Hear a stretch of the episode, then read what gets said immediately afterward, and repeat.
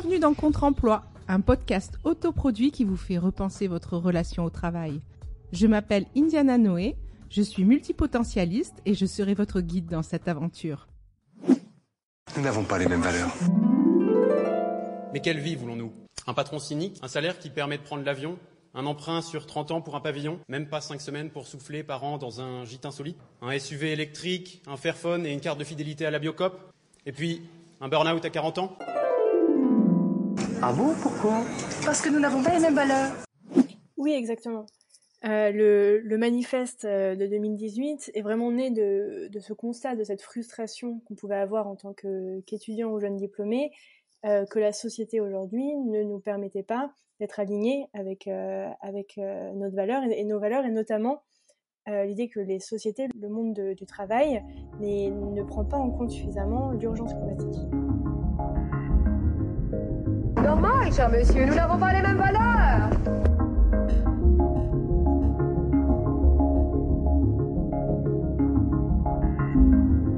mes valeurs, mon emploi et moi.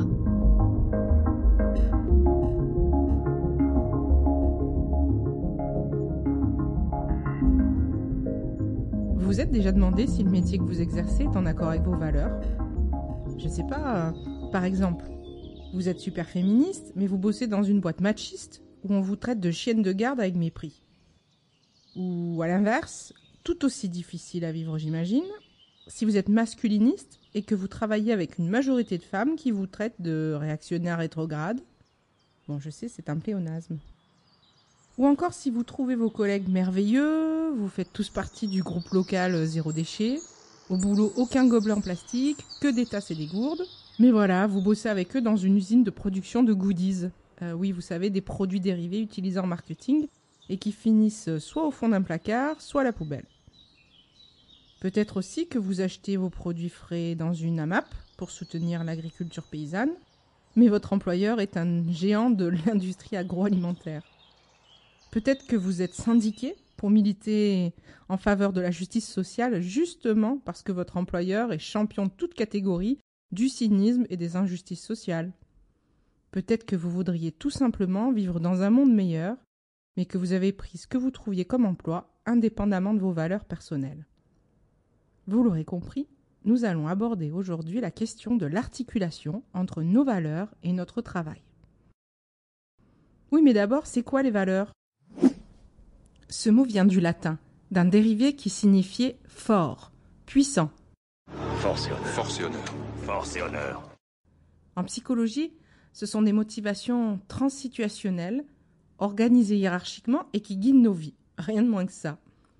Comprenez par là que ce sont des variables qui se manifestent dans nos perceptions, nos attitudes, nos choix, même nos jugements. Elles se manifestent jusque dans nos actions. En ce sens, les valeurs permettent de répondre à la question pourquoi agissons-nous comme nous agissons? C'est du lourd. En utilisant la psychologie des valeurs, on peut essayer de comprendre ce qui est le plus important pour un individu ou pour un groupe d'individus, et ceci à travers différents contextes et situations sociales pour nous aujourd'hui à travers le prisme du travail et de l'emploi. Oh, juste merci Wikipédia. Si vous avez écouté l'épisode 0 de ce podcast, vous savez que je considère que l'intitulé de notre métier, de notre emploi, n'est pas une donnée significative pour nous définir. Par contre, là, avec la notion d'échelle de valeur, euh, je parle d'échelle, euh, pas parce que j'ai envie de monter à l'étage supérieur, mais parce que la définition de Wikipédia soulignait bien la dimension d'organisation hiérarchisée des valeurs. Donc, avec la notion d'échelle de valeur, qui sous-tend, motive nos actions et pensées, ben là, on tient quelque chose d'important, non? De prépondérant même, si on cherche ce qui est constitutif de notre identité, ce qui est moteur de notre vie. Vous rencontrez quelqu'une pour la première fois, et pour créer le lien, euh, vous lui demandez Qu'est-ce que tu fais dans la vie? Et là, au lieu de vous répondre Je suis caissière chez Prise Unique ou Je suis neurochirurgienne, elle vous déclare le plus normalement du monde Bah, disons que je recherche et pratique activement la paix et la liberté. Waouh, ça claque, non? Bon, certains d'entre vous pensent Oh là là, mais qu'elle est perchée celle-là Non, mais ça claque. Bon, bon, allez, revenons-en à nos valeurs personnelles. Pourquoi je dis personnel Parce que chaque société, culture, groupe met en exergue certaines valeurs. L'individu qui gravite dans ces différentes sphères s'approprie tout ou partie de ces valeurs et les hiérarchise d'une manière qui lui est propre. Je vous donne un exemple. Si vous êtes japonais, vous avez de grandes chances d'être ponctuel, car la ponctualité est une valeur profondément ancrée dans la culture japonaise. A contrario, si vous êtes marseillais, vous avez certainement 15 minutes de retard à vos rendez-vous. Bah, parce que le quart d'heure marseillais, quoi. Maintenant, si vous êtes japonais et que vous invitez un marseillais pour l'apéro, euh, ne vous inquiétez pas.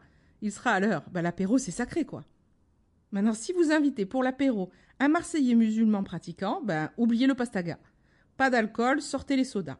Oui, parce qu'on peut être un vrai marseillais sans boire de pastis. Question d'appropriation et de hiérarchisation des valeurs. Moi, par exemple, je suis marseillaise. Euh, c'est pour ça que je peux me moquer des Marseillais. Hein. Si c'est pas votre cas, mieux vaut ne pas essayer. Hein. Donc, par exemple, je suis marseillaise, mais je suis toujours à l'heure. Je serai une très mauvaise japonaise parce que j'ai un problème avec l'autorité.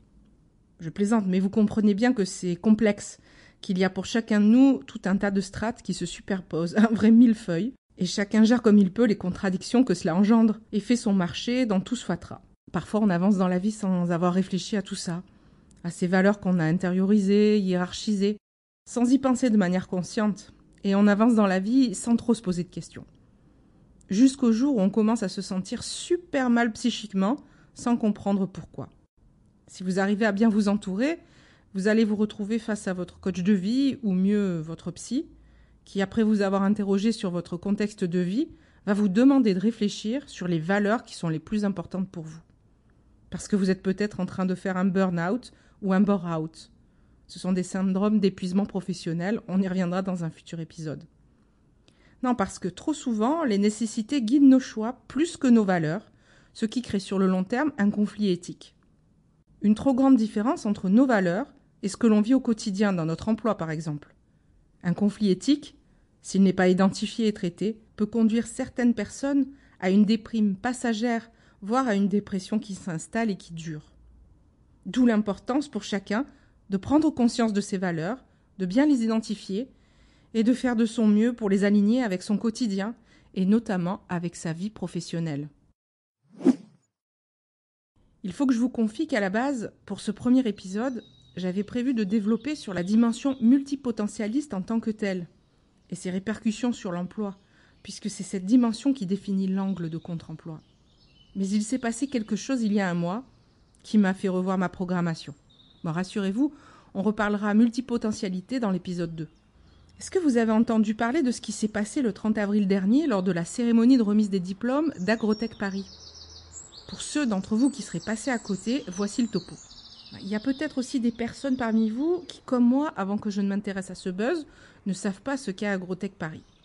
Eh bien, c'est une grande école prestigieuse qui forme en 4 ans des ingénieurs agronomes.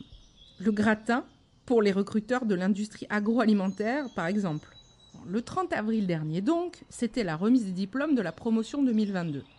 Et à cette occasion, huit jeunes diplômés ont pris la parole collectivement pour accuser, carrément, leur école de pousser ses étudiants à prendre part au ravage environnemental en les formant pour l'agro-industrie qui, je cite, mène une guerre aux vivants et à la paysannerie partout sur Terre.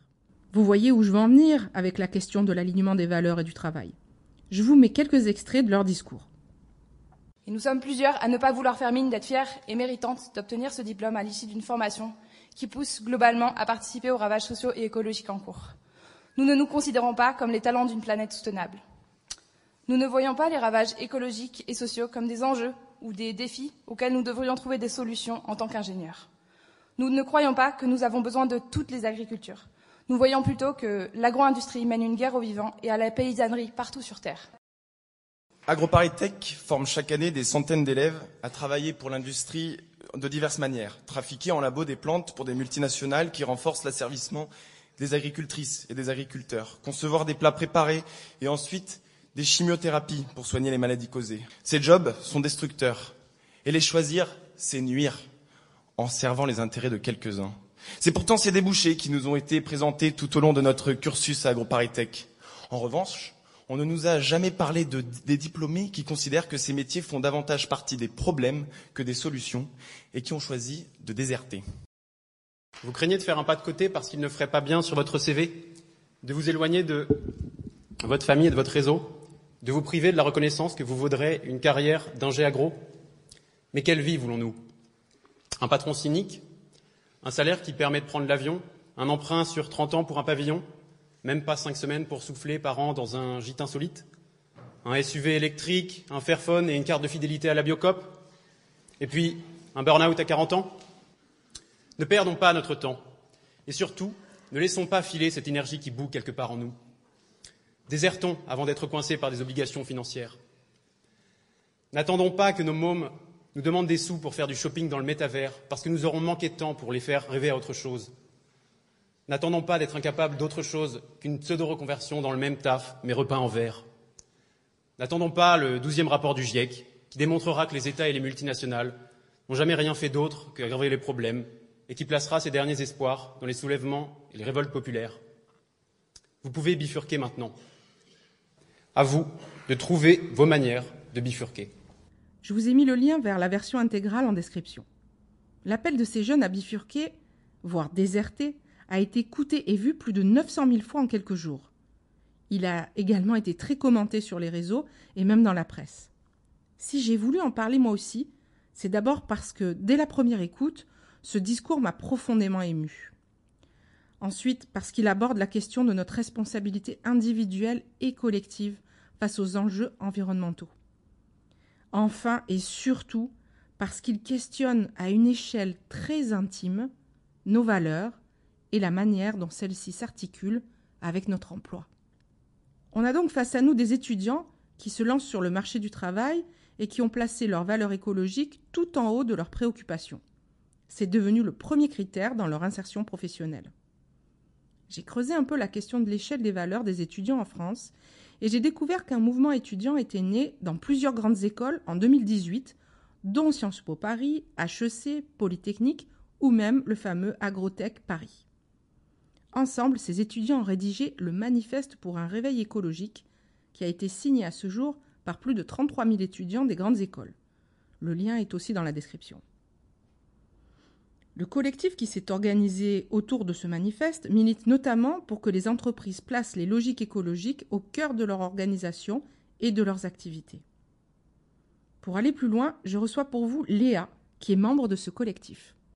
Bonjour Léa et bienvenue dans Contre-emploi. Merci d'avoir accepté mon invitation. Bonjour euh, Noémie et merci pour, pour l'invitation. Vous faites partie d'un collectif étudiant qui s'appelle Pour un réveil écologique. Mais avant de rentrer dans le vif du sujet, est-ce que vous voulez bien vous présenter succinctement en nous disant ce que vous faites dans la vie? Oui, alors je suis étudiante à Sciences Po Paris en dernière année de master et, euh, et membre du collectif pour un réveil écologique depuis plus de deux ans maintenant.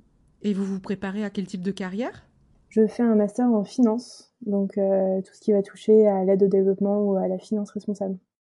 Étudier la finance tout en militant pour l'écologie, voilà qui est intéressant. donc, au sein du collectif pour un réveil écologique, vous menez une action militante de sensibilisation auprès des employeurs et des formations pour que les étudiants qu'ils souhaitent puissent s'épanouir dans des carrières professionnelles qui soient cohérentes avec la crise écologique actuelle, c'est-à-dire qui permettent d'avoir un impact positif face aux enjeux climatiques. Si j'ai bien compris, votre collectif donne également des conseils aux étudiants quant à leur recherche d'emploi, les questions à se poser avant de candidater, les questions à poser aux employeurs lors des entretiens d'embauche. Vous orientez également vers un think tank c'est-à-dire un groupe de réflexion qui s'appelle Shift Your Job et dont le site internet liste par secteur d'activité les entreprises qui sont réellement impliquées dans la transition écologique. Est-ce qu'on peut résumer en disant que vous vous donnez les moyens d'aligner vos valeurs à votre emploi? Oui, exactement. Euh, le, manifeste euh, de 2018 est vraiment né de, de, ce constat, de cette frustration qu'on pouvait avoir en tant qu'étudiant ou jeune diplômé, euh, que la société aujourd'hui ne nous permettait pas d'être alignés avec euh, euh, notre valeur et, nos valeurs et notamment l'idée que les sociétés, le monde de, du travail ne prend pas en compte suffisamment l'urgence climatique. Donc aujourd'hui, en signant le manifeste, on s'engage véritablement à ne pas aller travailler pour des entreprises qui ne sont pas compatibles avec un monde plus soutenable et qui ne prennent pas en compte ces enjeux écologiques dans leur business model, dans leur cœur d'activité. Plus tôt dans cet épisode, j'ai présenté le discours des huit jeunes diplômés d'Agrotech Paris qui ont fait le buzz ces dernières semaines sur les réseaux avec leur appel à bifurquer. Quelle est la position de votre collectif par rapport à ceux que certains qualifient de déserteurs? Bah, pour nous, ce discours, il est, vraiment important parce que il vient euh, refléter un constat qu'on avait déjà posé avec ce manifeste, qui est celui de dire que la, ma génération, la nouvelle génération, refuse de s'engager pour les entreprises qui sont destructrices, qui ne sont pas alignées avec la trajectoire d'un monde véritablement soutenable. Et aujourd'hui, on a vraiment l'impression que ce discours donc euh, des étudiants d'AgroParisTech propose un peu une alternative un, rejet du système qui permet à des, associations comme la nôtre, à, notre collectif, de vraiment euh, tenter de transformer donc euh, les entreprises de l'intérieur, en tout cas d'ouvrir un, débat, un dialogue avec les entreprises. Donc pour nous, ces deux approches sont vraiment complémentaires euh, parce que l'une permet l'autre. On a pu lire et entendre de très nombreuses critiques ces derniers jours quant à cet appel à bifurquer. Par exemple, sur Twitter, on peut lire des critiques virulentes via le tweet initial de Lola, qui est donc l'une des huit bifurqueurs et bifurqueuses. Elle se fait traiter sans ménagement d'obscurantiste. Elle est aussi accusée de rejeter la science. On peut aussi parler de la tribune de Paul Vial dans Le Point, cet ancien directeur d'Agrotech Paris qui reproche à ses jeunes diplômés de déserter, alors même qu'il y a selon lui tant de défis à relever collectivement. Dans les échos, Laurent Buisson est encore plus critique. Donc c'est l'actuel directeur d'Agrotech Paris qui leur reproche carrément un discours radical, excessif et même agressif. Votre collectif essuie-t-il les mêmes critiques? Alors déjà premièrement sur la radicalité euh, des étudiants, des étudiants qui ont tenu ce discours. Aujourd'hui, la radicalité, si on revient à l'étymologie, c'est vraiment d'aller à la racine des choses. Et sur le domaine de l'écologie en particulier, on en a vraiment besoin. Donc pragmatisme et radicalité vont ensemble sur notre radicalité à nous, euh, on a pu, nous, on, a pu euh, nous en faire la critique. Après, on est quand même un collectif qui reste assez ouvert et dans le dialogue avec les entreprises. Après, moi, ce qui me choque le plus euh, dans, toutes ces critiques, c'est que leur action choque énormément de personnes donc, qui, vont, venir les critiquer sur les réseaux sociaux, alors qu'aujourd'hui, ce qui devrait choquer les gens, c'est que des jeunes ne se retrouvent plus dans la société qui est proposée et que euh, personne ne s'en émeut ou ne se remet en cause. Et pour moi, c'est ça qui est le plus choquant. Vous dites que votre collectif est plus ouvert au dialogue. Quelle est la nature de vos échanges avec les représentants d'Agrotech Paris? Alors sur ce cas particulier, on n'a pas forcément échangé avec euh, Agrotech Paris. Néanmoins, donc dans le cadre de nos activités, on est en dialogue ouvert complètement avec euh, les, grandes écoles ou les universités. On a notamment mis en place un outil qui s'appelle le Grand Baromètre en 2020 et qui euh, a, constitué d'un sondage, d'un questionnaire qu'on a soumis aux, formations pour qu'elles se questionnent sur vraiment leur pratique et leur maquette pédagogique. On a pu rencontrer plus d'une centaine de, formations et on en a fait une analyse qui est sortie en 2021 où on a pu analyser une quarantaine environ donc de réponses des, des, grandes écoles et des universités. Sinon, toutes les réponses sont sur notre site internet. Et notre constat, c'est que on est vraiment insuffisamment formé. Néanmoins, on a réussi à ouvrir un, dialogue avec, avec ces, écoles. De plus en plus d'étudiants veulent se former sur ces questions-là.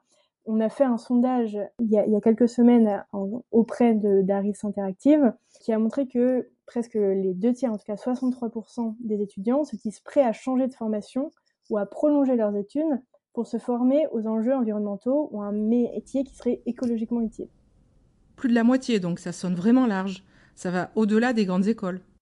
Exactement.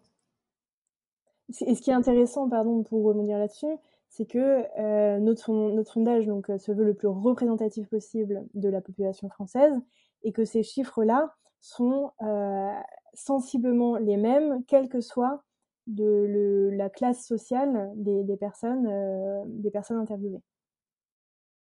Donc, on a vu pour les échanges avec les universités et la formation de manière générale, mais votre collectif s'occupe également de créer du dialogue avec les employeurs. Quel accueil reçoit votre positionnement auprès des recruteurs? Euh, on a pu interviewer, euh, en tout cas rencontrer plus d'une centaine euh, d'entreprises avec la volonté donc de, porter également un, questionnaire sur les pratiques des entreprises vis-à-vis de cette urgence climatique. quelles sont leurs réponses, comment ils adaptent leur cœur d'activité?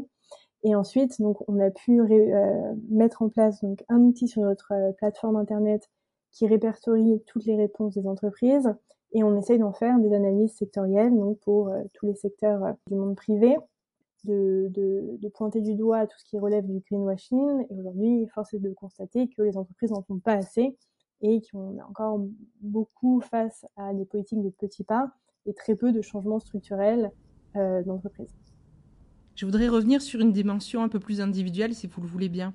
Comment avez-vous pris conscience de ce conflit éthique qu'il y avait entre, d'une part, vos préoccupations, vos valeurs, et d'autre part, justement, les carrières auxquelles votre formation vous prépare?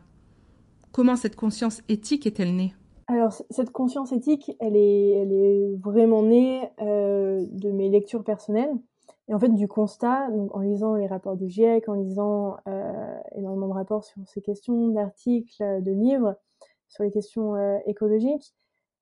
Et en fait, du, décalage qu'on ressent euh, très fortement quand, on est en master, et notamment en master en finance, entre ce qu'on lit, entre euh, les limites planétaires et la, nécessité de changer radicalement de modèle, et le peu de formation qu'on peut avoir sur ces questions-là au sein de nos cursus, et vraiment le, le constat assez criant que euh, les entreprises donc, euh, qui, qui, nous emploient en sortie d'école n'ont vraiment pas de cœur d'activité compatible avec un monde soutenable.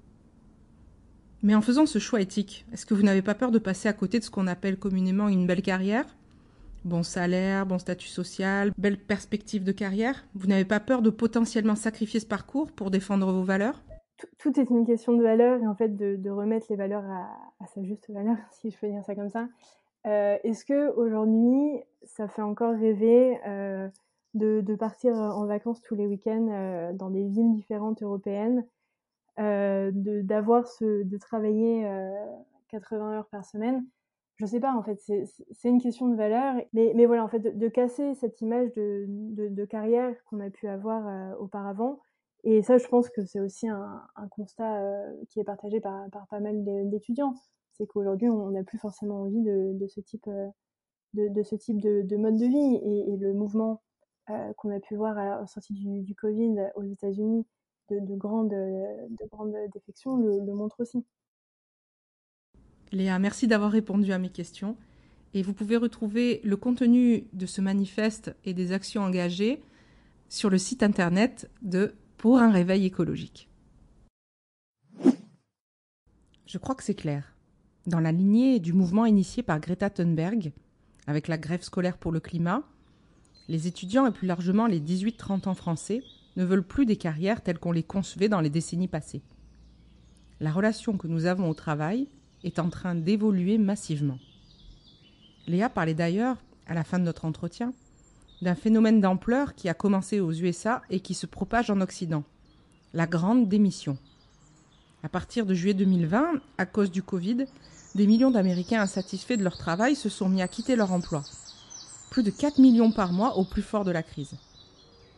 On voit aussi les effets de ce nouvel état d'esprit en France, avec le secteur de la restauration et du tourisme, qui peine en ce moment même, pour le lancement de la saison estivale, à recruter des saisonniers. Mais plus personne ne semble vouloir de ces emplois jugés précaires, pénibles et mal payés.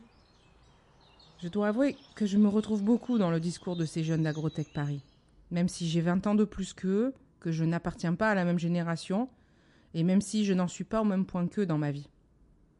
À leur âge, déjà, je partageais leurs idéaux. Même si à cette époque-là, je n'en parlais pas trop. Ouais, j'évitais d'en parler parce que je gênais. Par exemple, je me revois à la soutenance de mon mémoire de maîtrise de management public. J'essayais de définir ce que pourrait être le tourisme équitable. On était en 2004. J'essayais d'imaginer une manière de réformer le tourisme de masse, sur la base de propositions très pragmatiques, étayées par le développement local et une réflexion approfondie sur les possibilités d'une éthique du tourisme. Le jury s'est ouvertement moqué de moi, me traitant d'idéaliste déconnecté du réel, et sans même accepter de rentrer dans un débat de fond sur la thèse que j'avançais. J'ai quand même récolté un honorable 13 sur 20, si je me souviens bien, mais euh, un de mes collègues qui n'avait absolument rien fait euh, qui avait juste récupéré un mémoire tout fait sur Internet euh, sur un sujet très consensuel et déjà traité mille fois, euh, bah lui, il a récolté un 15. Bon, j'ai longtemps eu un goût amer dans la bouche, hein, je vous le dis. Mais bon, j'en ai tiré la conclusion que le milieu universitaire était dans sa globalité très conservateur. Et donc pas en phase avec les jeunes, qui à chaque nouvelle génération veulent faire souffler un vent nouveau, veulent changer le monde. Mais je me taisais parce que je me croyais seule. Je me sentais isolée. Alors que j'avais choisi une formation qui était supposée nous préparer à servir l'intérêt général. La nouvelle génération, elle, a su tirer sa force du collectif. Et du coup, la parole se libère. C'est une première étape importante, mais ça ne fera pas tout. Car une fois embauchés, le cynisme de la réalité du monde du travail risque bien de les rattraper. J'espère qu'alors ils n'oublieront pas de s'appuyer sur un nouveau collectif pour ne pas avoir à faire des compromis trop importants avec leurs valeurs. Pourquoi je dis ça? Parce que comme Léa et les membres du collectif pour un réveil écologique, j'ai été une jeune diplômée bien destinée à m'investir auprès d'un employeur avec lequel je partagerai les mêmes valeurs. Je me suis tournée vers le secteur associatif parce qu'il me semblait alors que c'était la meilleure voie pour aligner mes valeurs à mon emploi. J'ai donc signé mon premier CDI peu de temps après avoir été diplômée dans une association de lutte contre les feux de forêt dans le sud de la France. Sur le papier, j'étais secrétaire générale. C'est un titre ronflant pour dire que j'étais directrice et je travaillais avec deux autres salariés. Tous les autres étaient des bénévoles. Comme j'étais fière de servir une grande cause écologique, je me disais que j'avais trouvé le job parfait. Protéger les forêts. J'étais payée au lance-pierre et traitée par les bénévoles comme une gamine tout juste bonne à leur servir du café. Ambiance pourrie. Mais je m'en fichais parce que je protégeais les forêts de ma région. Et puis je me disais que même si je subissais du sexisme, j'étais assez forte pour l'endurer car les hommes qui se comportaient comme des gros mufles avec moi ne pouvaient pas être si mauvais, puisque nous partagions, eux et moi, la valeur fondamentale qu'est l'écologie. oui, sauf qu'ils roulaient tous en 4x4. Une grande partie d'eux chassés. Bon, ok, je suis restée ouverte d'esprit. Les mois passent et je commence à percevoir que ce qui est vraiment en jeu pour ces bénévoles, en fait, c'est le pouvoir. Avoir du pouvoir à l'échelle communale et départementale, tirer de ce bénévolat une certaine prestance sociale pour tenir la dragée haute aux élus locaux et accessoirement en retirer quelques avantages en nature. Bon, c'était pas le cas de tous les bénévoles. La très grande majorité d'entre eux voulaient juste protéger leur terroir et faire des balades en 4x4 sur des sentiers des avec les copains. Donc cela restait à l'échelon communal. Mais ceux avec qui j'interagissais évoluaient à l'échelon départemental et nourrissaient d'autres dessins façon euh, Game of Thrones. En travaillant avec eux, je voyais bien que la protection des forêts passait au second plan et ne servait que de faire valoir. J'ai commencé à gêner quand je vérifiais les notes de frais ou recentrais les discussions sur l'intérêt des forêts. Et puis je faisais tâche, car au final, il est devenu criant pour eux comme pour moi que nous ne partagions réellement aucune valeur. Au final, j'ai été licenciée pour raisons économiques. Bon, c'est moi qui faisais la gestion financière de l'assaut, donc je sais très bien que j'aurais pu les attaquer au prud'homme. J'avais toutes les pièces pour prouver le licenciement abusif. Mais j'étais jeune, inexpérimentée. C'était ma première fois, si je puis dire. Et surtout blessée. Blessée dans mes valeurs. Avec l'économie de mon salaire, le président de l'assaut s'est acheté un énorme 4x4 rutilant et neuf. Nous n'avons décidément pas les mêmes valeurs certainement plus utile pour lui qu'une petite nana idéaliste qui traînait dans ses pattes, qui refusait de lui servir son café et n'accourait pas au doigt et à l'œil quand il l'appelait en hurlant depuis le fauteuil de son bureau. Cela a certainement participé à la construction de ma conviction que rien ne sert de s'infliger de rester quand il y a un conflit éthique. On n'a aucune chance de parvenir à changer les choses seul de l'intérieur. Collectivement, j'ose espérer que cela reste possible, mais je n'ai jamais expérimenté dans le monde du travail. Peut-être que la nouvelle génération saura, elle, s'appuyer sur la force du collectif au sein même du monde du travail, comme nos aïeuls avant nous. Je pense au Front populaire.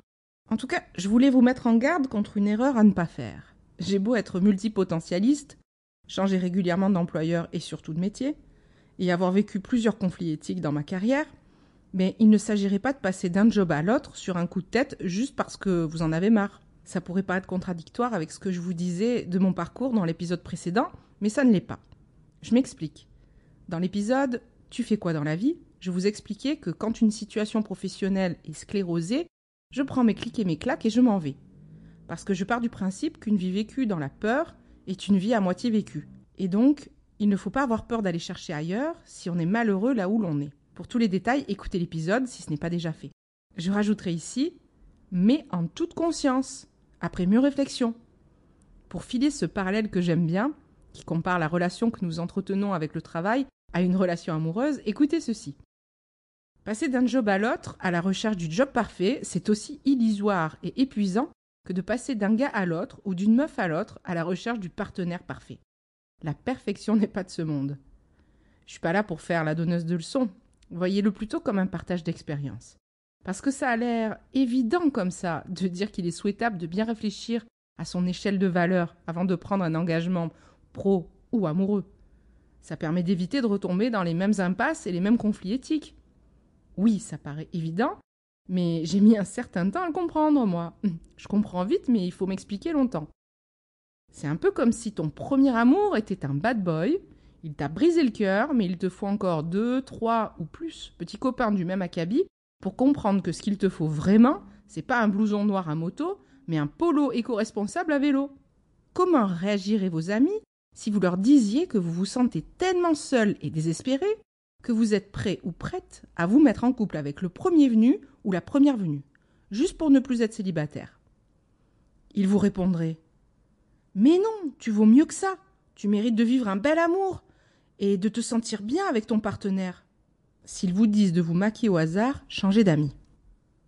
Plus sérieusement, pour le monde du travail, c'est pareil. Bien souvent, on prend le job qu'on peut juste par nécessité. Parfois, on s'y plaît, comme un mariage arrangé qui finit en happy end avec un amour inattendu. Mais souvent, on se sent mal, sans qu'il y ait de solution pour améliorer la situation. Alors écoutez. Non, mais tu vaux mieux que ça. Tu mérites de vivre tes valeurs et de te sentir bien dans ton emploi.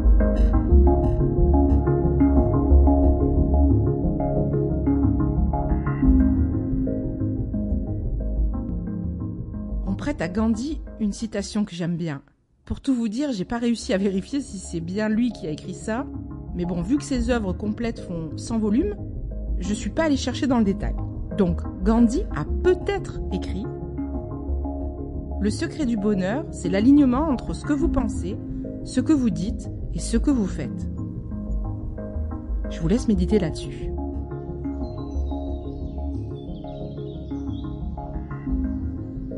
Merci de m'avoir écouté. N'hésitez pas à partager dans les commentaires les conflits éthiques que vous avez vécus, ou les valeurs qui vous animent et que vous avez identifiées, ou encore vos réactions par rapport au discours des bifurqueurs et l'intervention de Léa du collectif pour un réveil écologique.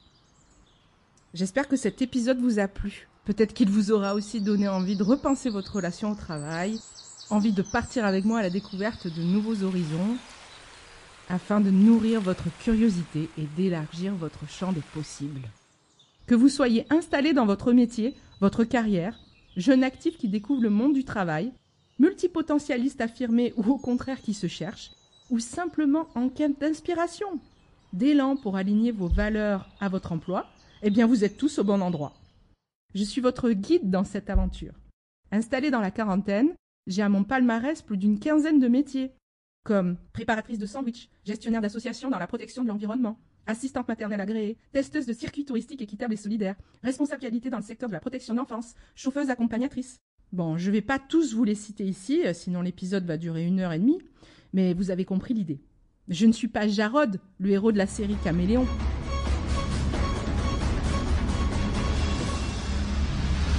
Qui prend un nouveau job à chaque épisode. Ni Sheldon Cooper. Le monsieur Je sais tout sur tout de Big Bang Theory mais je suis multipotentialiste et fier de l'être. Oh yeah. Prêt Prête à plonger avec moi? Retrouvez-moi un vendredi sur deux sur votre plateforme d'écoute préférée pour un nouvel épisode, un nouveau récit. Merci de m'avoir écouté. Vos commentaires bienveillants sont les bienvenus. Likez et partagez pour soutenir ce podcast autoproduit. Et n'oubliez pas, vous êtes bien plus que l'intitulé d'un métier. Pensez-y la prochaine fois qu'on vous demande ce que vous faites dans la vie. À dans deux semaines pour un nouvel épisode de Contre-emploi.